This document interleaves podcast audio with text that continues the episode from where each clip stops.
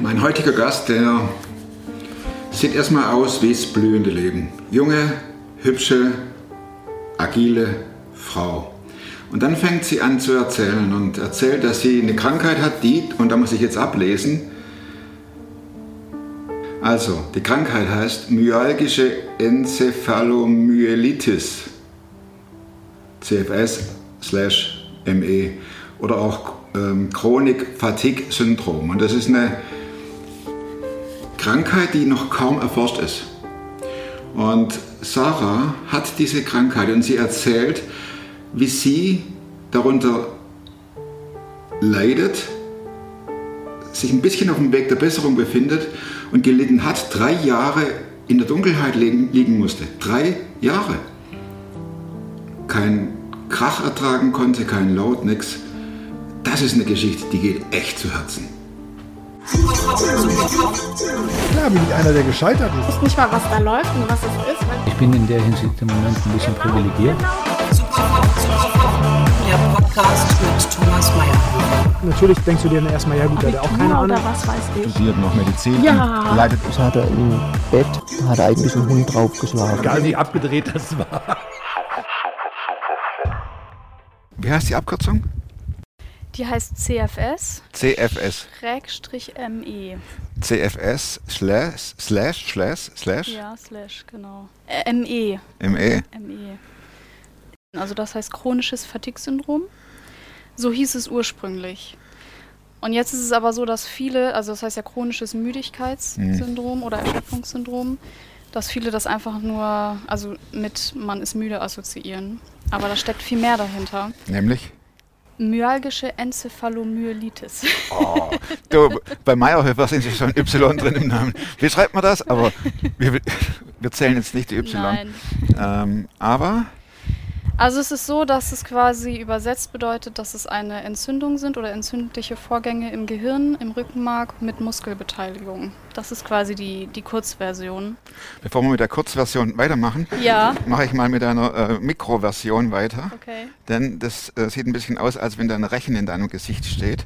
Wenn ich jetzt als Laie vom äh, Fatigue-Syndrom höre, Ja. denke ich an Menschen, die ganz plötzlich einschlafen. Oh nein. Oh nein. Also Siehst du? ich glaube, wenn man einfach einschlafen würde, wäre das für viele äh, eine, ein absoluter Luxuszustand. Weil diese Erschöpfung ähm, ist nicht mit ich bin müde und ich bin kaputt und oh, ich muss mich mal ausruhen, sondern das ist wie ähm, Krebs im Endstadium so schwach sein, wie MS sehr weit fortgeschritten haben. Ähm, das ist wie eine ganz schlimme Grippe haben, im Bett liegen und nicht mehr können. Und es hört nicht auf. Und Wie das fing ist das das bei dir an? ist. Also es ist so, ich habe früher viel Sport gemacht. Ich habe Fußball gespielt, richtig im Verein auch, hatte mehrmals Training in der Woche, am Wochenende ein Spiel. Ich habe Sport geliebt. Ich war fit. Ähm, ich muss sagen, ich habe dann in meinen Teenagerjahren eine Essstörung gehabt. Und eventuell habe ich damit sozusagen Tür und Tor geöffnet, damit das passieren konnte. Ich war dann mit der Essstörung, da war ich ähm, raus. Ähm, und dann fing das an, dass ich, wenn ich mal eine Runde joggen gegangen bin, 20 Minuten oder so, ich war die Woche danach, ich war erschlagen. Ich habe gedacht, boah, ich war so erschöpft, das kannte ich nicht.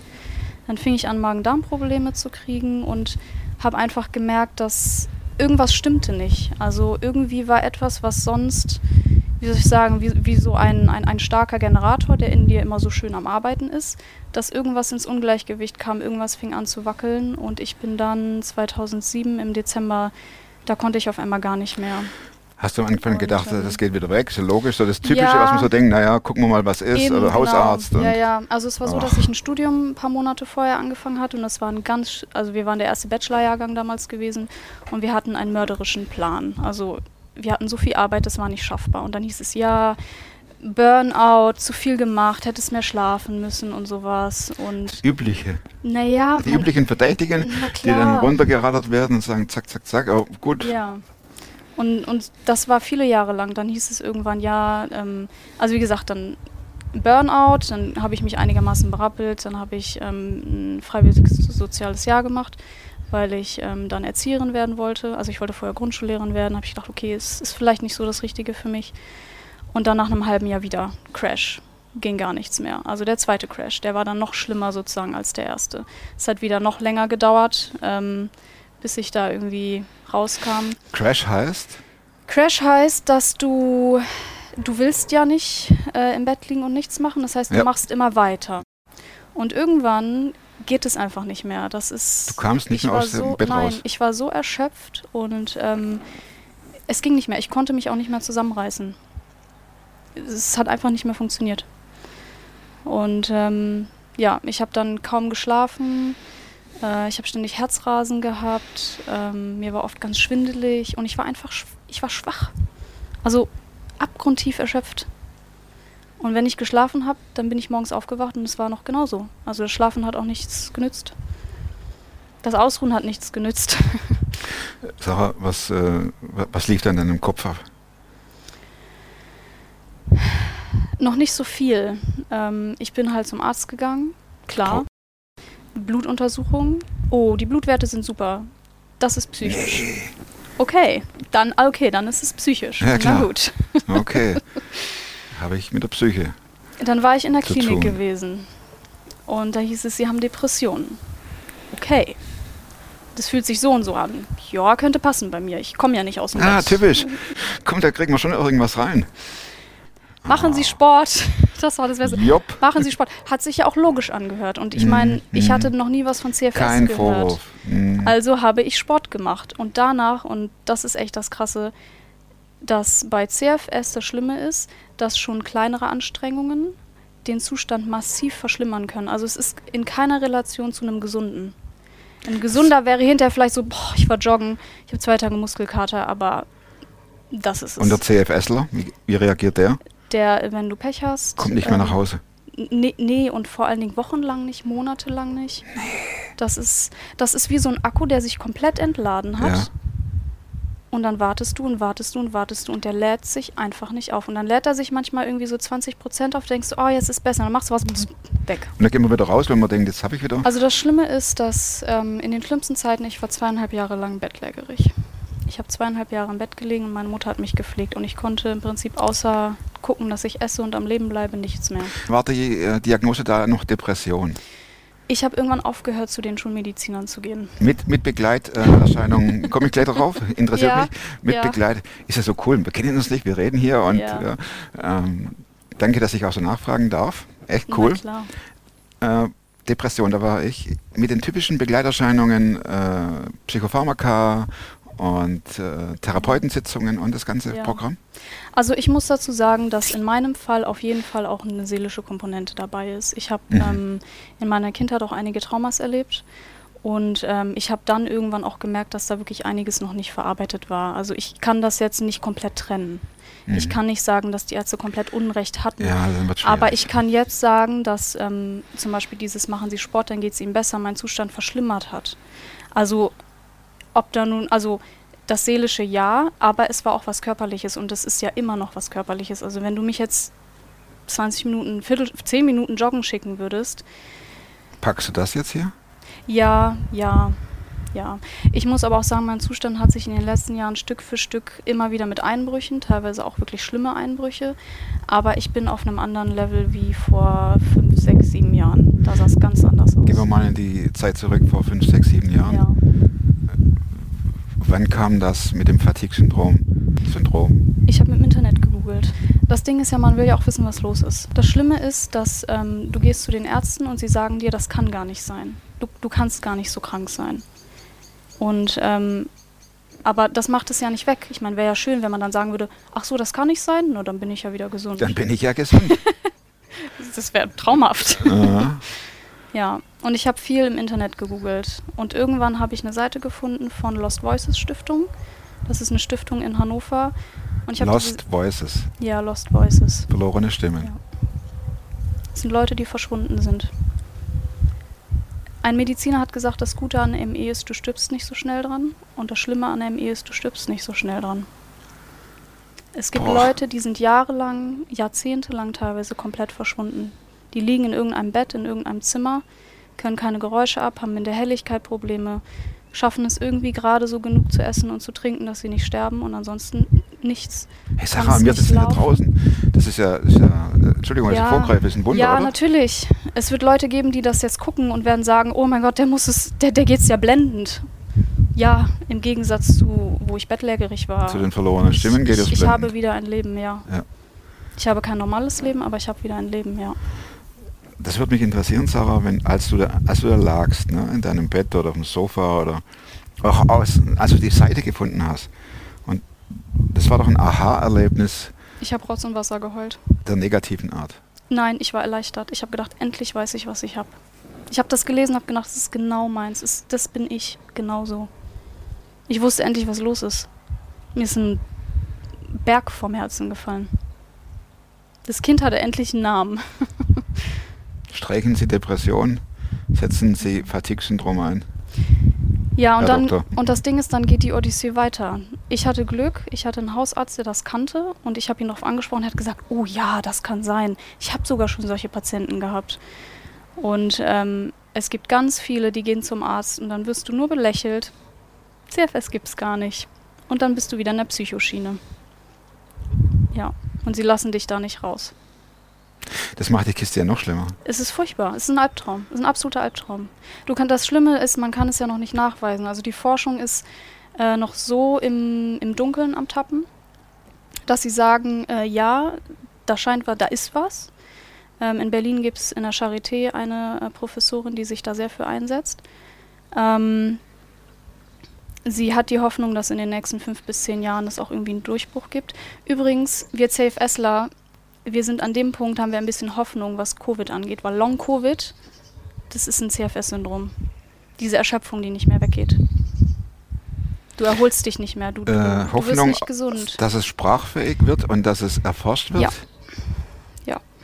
Dass es anerkannt wird, wenn man nach einem Coronavirus äh, ein CFS entwickelt, dann kann man auch, ich hatte wahrscheinlich Epstein-Barr. Das wurde dann irgendwann festgestellt, dass ich eine reaktive Form Was ist vom Epstein-Barr? Das ist das pfeifersche Drüsenfieber. Aha. Also Okay. auch ein Virus. Ja. Ja, ich hatte das wahrscheinlich da gehabt. Hat damals halt keiner dran gedacht, das mal zu checken. Das ist ja die komplette Odyssee. Na, Sarah, da bleibt man doch auf der Strecke, oder? Ich sitze hier und lache, aber es ist zum Schreien. Es ist zum Schreien und es ist zum Verzweifeln. Es ist zum Verzweifeln. Man kann es nicht anders ausdrücken. Ich habe Leute, die fragen mich dann, ach, und was arbeitest du? Nee, ich arbeite nichts. Ach, wie, du arbeitest nicht? Ich habe noch nicht mal eine abgeschlossene, also ich habe keine Berufsausbildung. Ich habe Abi gemacht und danach war Schicht. Und dann, ja, was hast du denn? Ja, CFS, chronisches Fatigue-Syndrom. Ach so, du bist müde. Ja gut. da bin ich innerlich so, boah. Ich bin der gleiche Depp, Entschuldigung. Ja Ich kannte einen, ne? der Ja. schlief einfach ein. Und da, ah, das war schon vor 15, ach, das Ja. war 20 Jahre. Und das ist schon uralt her. Ne? Aber der schlief einfach ein am Tisch und dann hieß es, das ist ein Fatigue-Syndrom. Das, das hängt so Mhm. Oh. drin. Ja, Okay. ob das wahr ist, weiß ich nicht. ja. Das, die sagten das einfach. Ne? War ein Kommilitone und der saß am Esstisch und buff, war er weg. Also ich muss sagen, dass CFS auch von der Symptomatik her auch sehr unterschiedlich sein kann. Ich meine, hast du bei anderen Krankheiten ja auch. Klar. Nicht jeder hat genau die gleichen Symptome in der gleichen Art. Ich habe zum Beispiel bei mir ist meine Schwachstelle ist mein Nervensystem. Also wenn es mir richtig schlecht geht, dann schaffe ich den Weg zur Toilette noch. Aber sprich mich nicht an, keine Geräusche, ich kann mich überhaupt nicht konzentrieren. Ich bin von kleinsten Bewegungen sowieso total überfordert. Mein Nervensystem kann damit überhaupt nicht umgehen. Das macht es noch unaushaltbarer. Ich kriege zum Beispiel, wenn mein Energielevel richtig niedrig ist, kriege ich Panikattacken. Und dann habe ich manchmal wochenlang von morgens bis abends Todesängste. Und ich kann keine Tabletten dagegen nehmen, die mich beruhigen, weil ich sie nicht verstoffwechseln kann. Sarah, was machst du dann, wenn es so ist? Was machst du dann? Ähm, also ich muss sagen, seit ungefähr vier, fünf Jahren habe ich Phasen, die besser sind. Und dann lassen sich die schlechteren Phasen auch aushalten, weil es auch bessere Phasen gibt. Denkst du dann an die besseren Phasen? Und war das, dass es endlich wieder besser wird? Ich lerne. Ja. Ich bin in einem Lernprozess. Okay. Es wird besser. Es wird besser. Ja. Also am Anfang habe ich dann, als ich eine etwas bessere Phase hatte und es dann wieder richtig schlimm wurde, habe ich die absolute Krise gekriegt, weil ich dachte, nicht wieder. Ich habe in den zweieinhalb Jahren, wo ich bettlägerig war, ich habe mir jeden Abend gewünscht und Gott angefleht, dass ich morgens nicht aufwachen muss, weil ich es nicht ausgehalten habe. Und dann hast du wieder, bist du wieder aufgewacht und hast gedacht, wieder kein Gebet erhört. Man hört ja in, äh, in sage ich mal, christlichen Kreisen oft den Spruch, Gott mutet einem nicht mehr zu, als man aushalten kann. Ja. Und ich habe jeden Tag gedacht, Das sage ich jetzt nichts dazu. Danke Aber fürs weißt du- Gespräch. Ne? ja, aber weißt du was, was mir da echt bewusst geworden ist, ist, dass meine Einschätzung leider oder zum Glück nicht Gottes Einschätzung war. Er wusste, wie weit es geht. Und das Krasse ist, ich war irgendwann so, dass ich das Essen kaum mehr geschafft habe. Und ich habe gewusst, okay, jetzt wird schwierig. Und da habe ich wieder mit Gott geredet und habe gesagt, ich kann nicht mehr. Und dann kam eine Wende. Ich wäre, wenn Gott die Wende da nicht gebracht hätte, ich glaube, da wäre es, hätte es nicht mehr so lange gedauert, bis es mit mir zu Ende gewesen war, weil ich wusste, jetzt schaffe ich es nicht mehr regelmäßig zu essen, um mich so am Leben zu halten. Ja. Wie kam die Wende? Wende hieß auf jeden Fall, dass sich auch körperlich was bei mir getan hat, ja. Dann sprechen wir über die Wende. Ja, sehr gerne. Ich hänge an deinen Lippen. Echt so. So. Ich kann mir das so vorstellen, natürlich. Ja. Also, ähm, ich muss sagen, diese zweieinhalb Jahre waren die schlimmsten Jahre meines Lebens. Und sie waren die besten Jahre meines, also waren das Wichtigste in meinem Leben.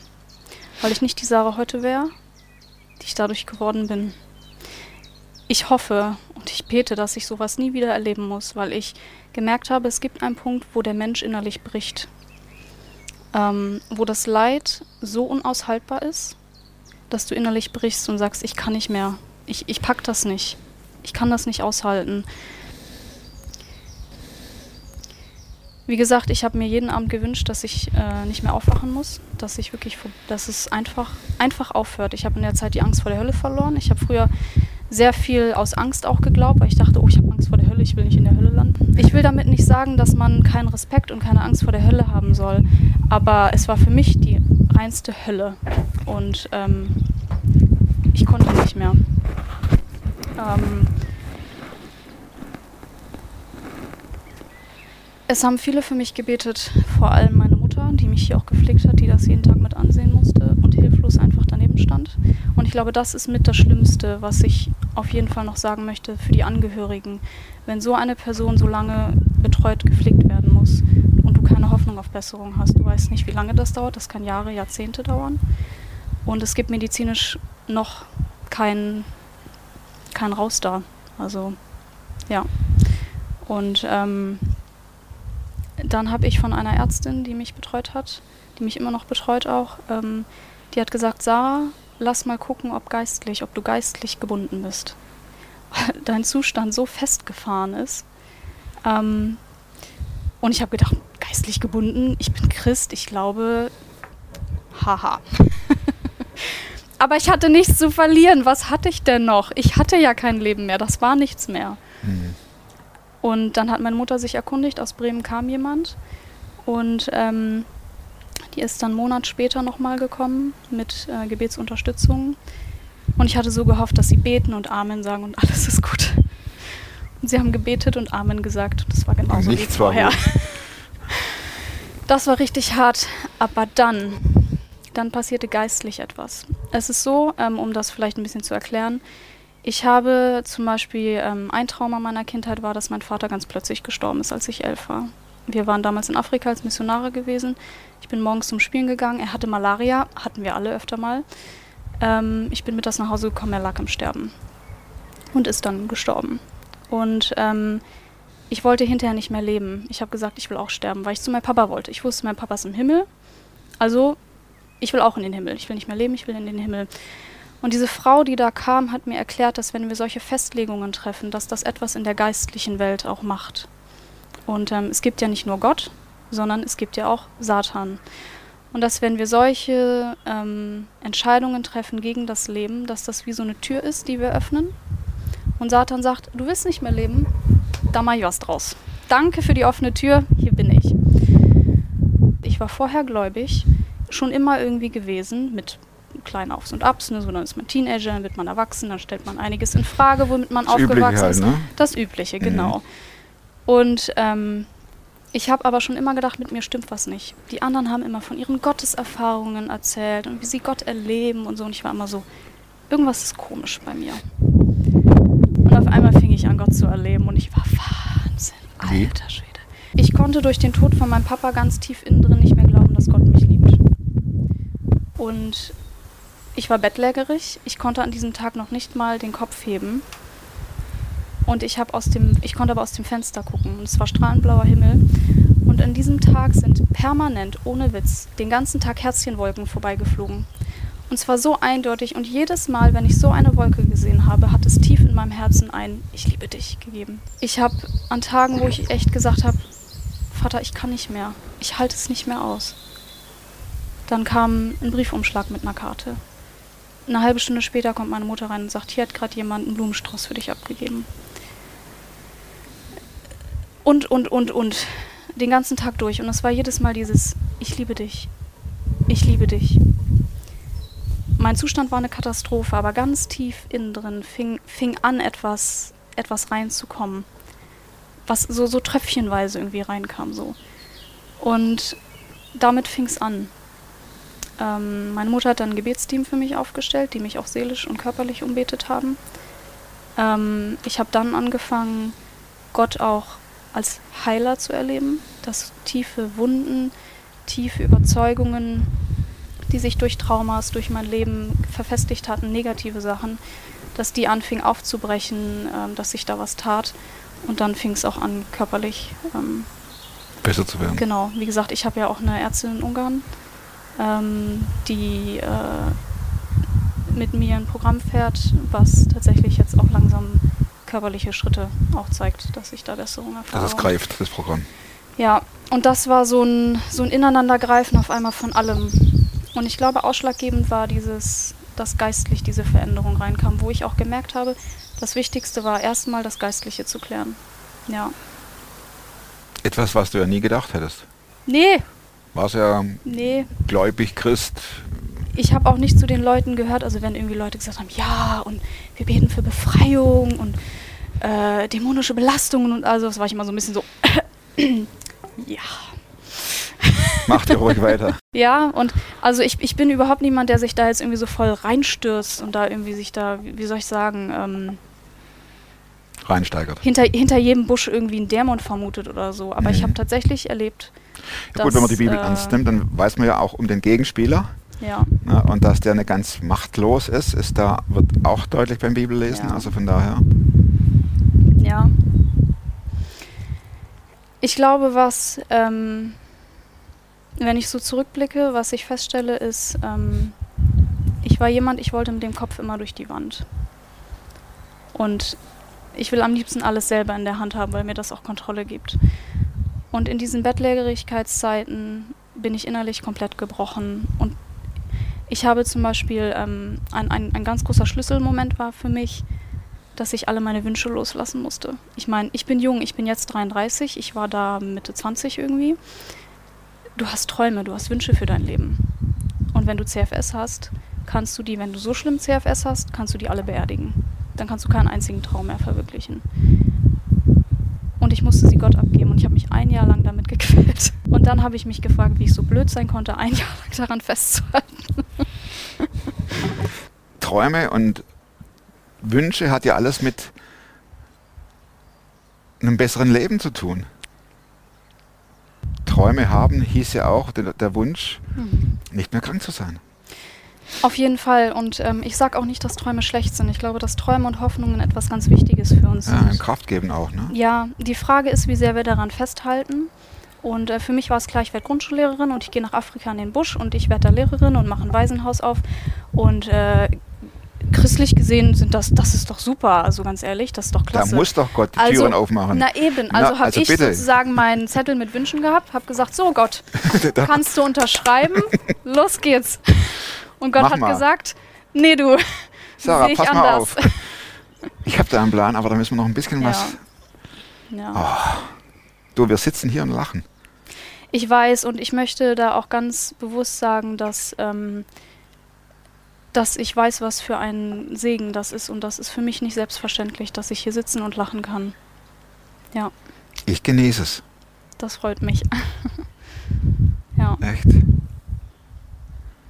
Hast du Angst, dass es wieder schlimmer wird? Ja. Ja. Wie lebst du damit? In den Phasen, wo es mir schlechter geht, merke ich, dass die Angst so kriecht und mich hier unterpackt. Hm. Ähm, Wenn es mir besser geht, dann kann ich jetzt so ein Leben leben, dass ich da es einfach zur Seite schiebe. Dass sowas wie heute möglich ist. Ja. Und ähm,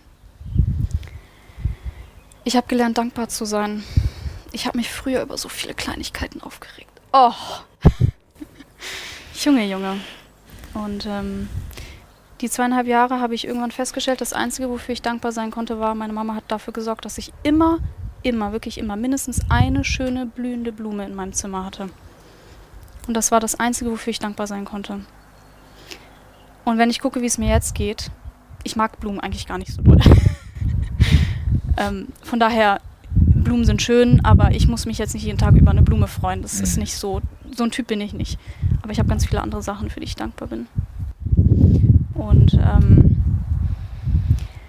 weißt du, was für mich ganz schlimm war, ist, ähm, was für einen Sinn macht mein Leben eigentlich? Ich meine, jetzt kann ich sagen, okay, ich lebe. Ähm, ich kann auch zum Beispiel mal meiner Schwägerin mit den Kindern helfen, was ich total gerne mache. Ich habe jetzt ganz frisch angefangen, Englischunterricht zu geben, einmal die Woche. Das ist für mich ein Megaschritt.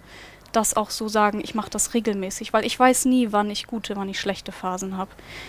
Ähm, wann ich gute, wann ich schlechte Tage habe, wann ich gute, wann ich schlechte Stunden habe. Es kann sein, dass ich vormittags komplett ausgeschaltet bin und auf einmal kann ich immerhin zehn Minuten, eine Viertelstunde draußen ein bisschen spazieren gehen. Dann ist zwar wieder vorbei, aber immerhin, ich war einmal draußen.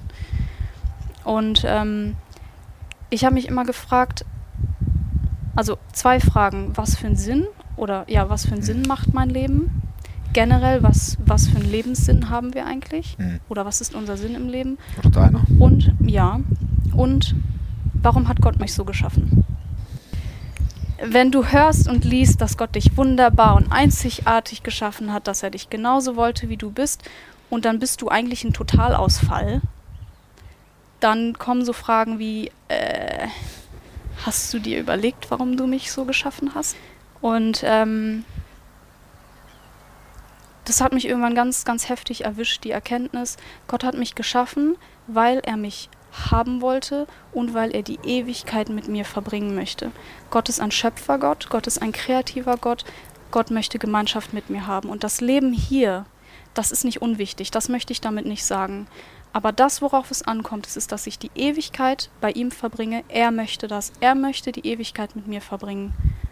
Und als ich das auf einmal so gedacht habe, da habe ich gedacht, krass, ich habe es geschafft. Ich bin sein Kind. Ich werde die Ewigkeit bei ihm verbringen. Das, das, das Wichtigste, das wichtigste Ziel, das habe ich erreicht. Egal, wie viel ich in meinem Leben noch schaffe oder eben nicht schaffe durch diese Erkrankung. Und das hat so einen riesen, wie soll ich sagen, so eine riesen Befreiung in mir ähm, gewirkt, sage ich mal.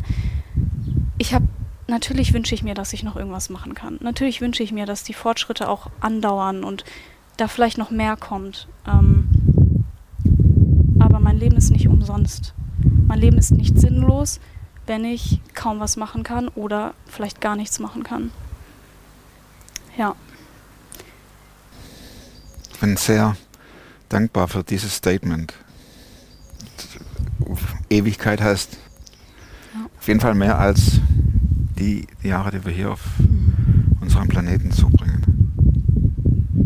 Und Herzchenwolken fliegen immer noch? Nein, ich habe nie wieder welche gesehen. Es ist verrückt, ich habe nie wieder so welche gesehen. Vielen Dank, Sarah, Ja, für diese Einblicke. ja.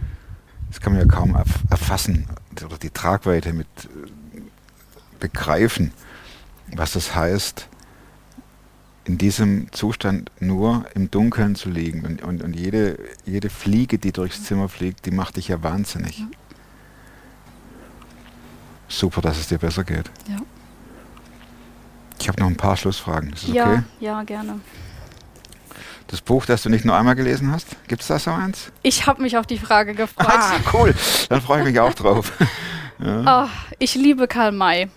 Nee, das hätte ich jetzt Doch. nicht gedacht. Oh, ich war als Kind schon eine extreme Leseratte und mein Opa hat mir die sozusagen zum Probelesen gegeben. Es fing mit Winnetou an Mhm, okay. und das war schon der Wahnsinn und Karl May hat ja ganz viel geschrieben. 70, Ja, ja. 70 Bände. Ach, kennst du?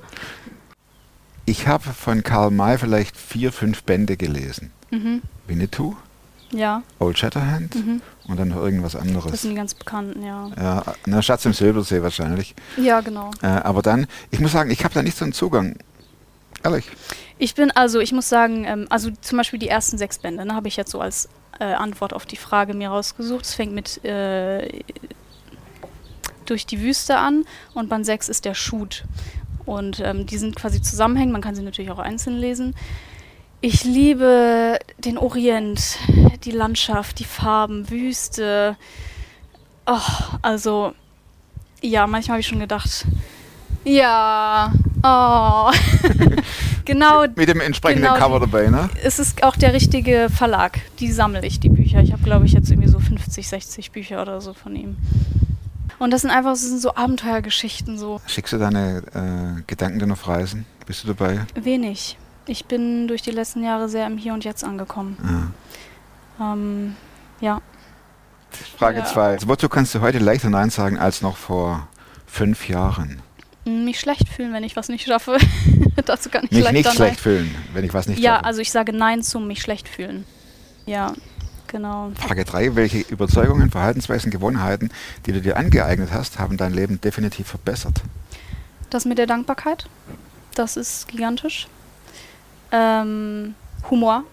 Ich bin unglaublich ironisch und sarkastisch. Ich kann sehr gut schwarzhumorisch sein. Und äh, was dazu führt, dass auch wenn es mir, also sagen wir so, wenn ich nicht mal mehr lachen kann, dann muss man sich Sorgen machen. Also wenn ich nicht mal mehr einen dummen Kommentar über meine Situation Sehr zum sympathisch. Beispiel, Sarah. Oh, ich Sehr liebe das. Meine Schwester hat ja auch CFS. Nicht so schlimm wie ich. Und ähm, wenn wir beide aber mal einfach so richtig Kacktage haben, ne, dann nehmen wir uns gegenseitig so dermaßen auf die Schippe und lachen uns scheckig Da wollte ich gerne mal zuhören. So mich einklinken. Ja, ja, mach das. Letzte Frage, Plakatfrage. Was würdest du draufschreiben, wo, was weiß ich, wie viele tausend Leute am Tag vorbeifahren? Eine Ja. Woche lang. Also am liebsten hätte ich gerne 20 Plakatwände.